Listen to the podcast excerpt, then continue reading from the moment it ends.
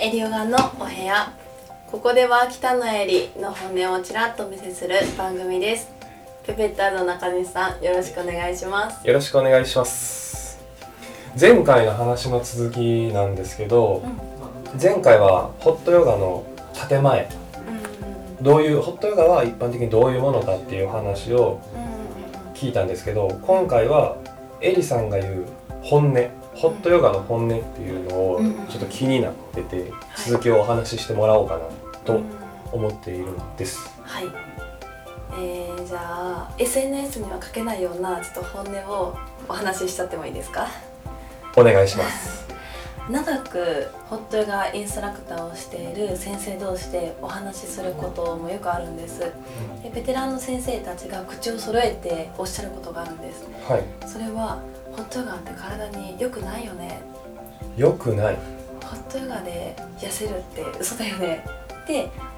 おっしゃる先生実はとっても多いです。そうなんですね。なんかいいイメージがすごくあるんですけど。っていうのもあのホットヨガってピンキリだっていう話をその前にしたそこにつながるんですけれど、はい。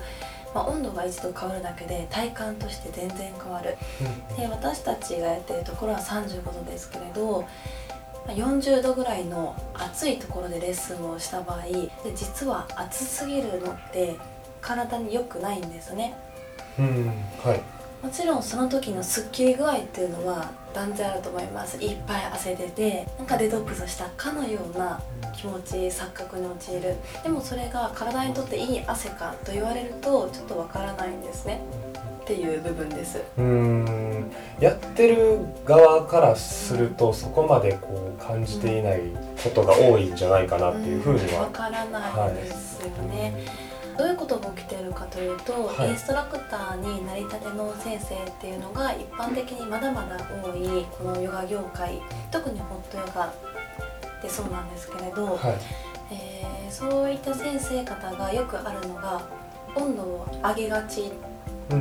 なケースが多いです。はい。で温度が上がると誰しも汗がかけるんですね。それより私は温度が低い中で汗を出してもらうっていう方が大事かなと私は思ってるんですけれど。はい。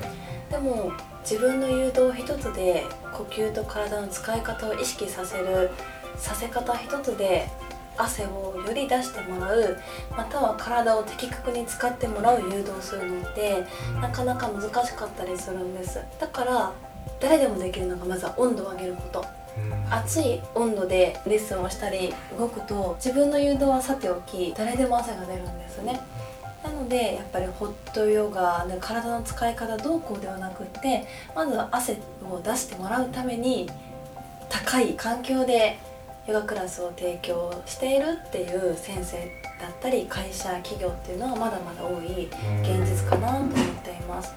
でその暑いただただ暑い中でヨガをすることで本当に体が痩せるのかとか本当にボディメイク骨盤調整の効果肩こりまあ肩のこりは緩和しやすいかな、まあ、ヒップアップだったり美脚になるとかっていう本当に引き出したい効果を引き出せるかって言われたら暑さって関係ないんですよね。言われてみればそうですね、そうなんでかって正しく的確に筋肉を使わないと体ってボディメイクされないんですよ。はい。お腹痩せたいって言ってても汗出て出しただけでは全然痩せなくってどれだけお腹のお肉や筋肉を集中攻撃できるか内腹斜筋外腹斜筋腹横筋まで届いて筋肉を使えるかそこで骨盤調整の効果とかも関わってくるんですけれど本当に的確に筋肉を使えて初めてボディメイクできたり健康で若返る体を作っていくことができるんです。ってなった時に暑さって関係あるのかなっていうと汗を出すことでなんだかすっきりとした気持ちにはなるだけれど「てんてんてん」っていうところがあったりとか。っていうのであの暑すぎるホットヨガはどうかなって私は結構思うところがあります。でもねただただ汗をかきたいっていう来てくださっている方ももちろんいらっしゃるし、まあ、体質を改善冷え性を改善したいっていう方もやっぱり新人の方これからヨガを始めようっていう方に多いと思うからそういう方にとったらいい。だけれど暑すぎる環境でのヨガっていうのは、まあ、体温の調整機能を自分でコントロールしにくくなる。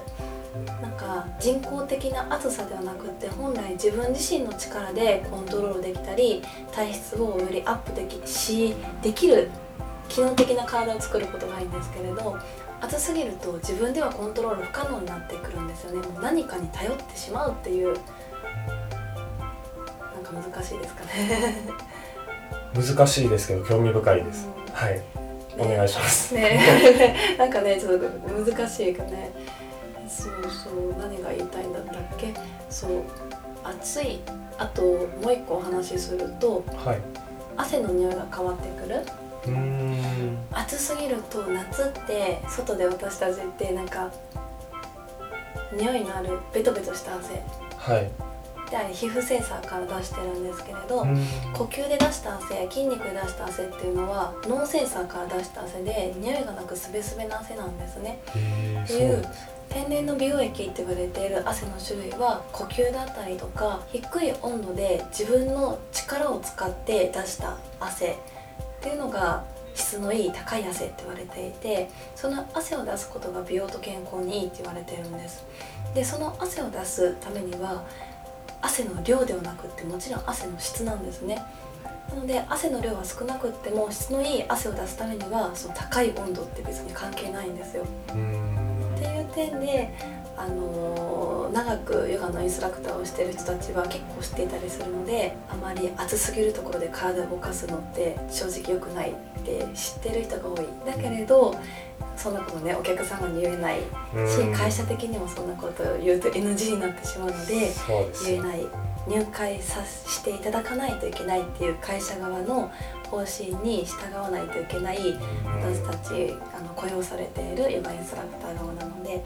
なのでそこの本音っていうのは一般のお客様にはちょっとね言えない。っうーん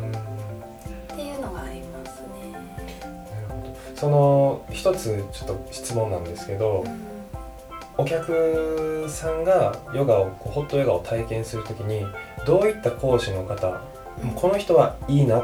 て思うような講師目線からこの人はいいなって思えるような人のレッスンやっぱ選びたいじゃないですか今の話を聞くと。うんなんかその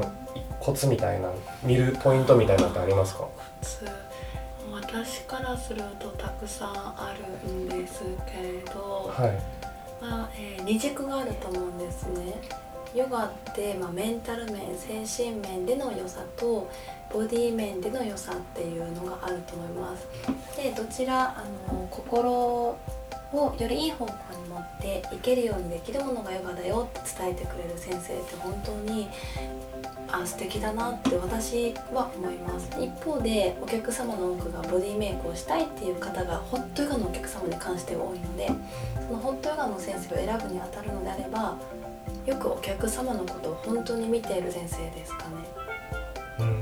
結構私が新人だった時は自分がレッスンをするのでいっぱいいっぱいだったりとか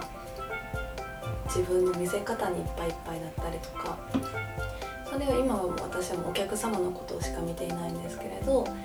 たとえ20人30人いても全員のお客様に目を配りながらレッスンをしていてっていう本当にお客様のことを見ながらレッスンをしている先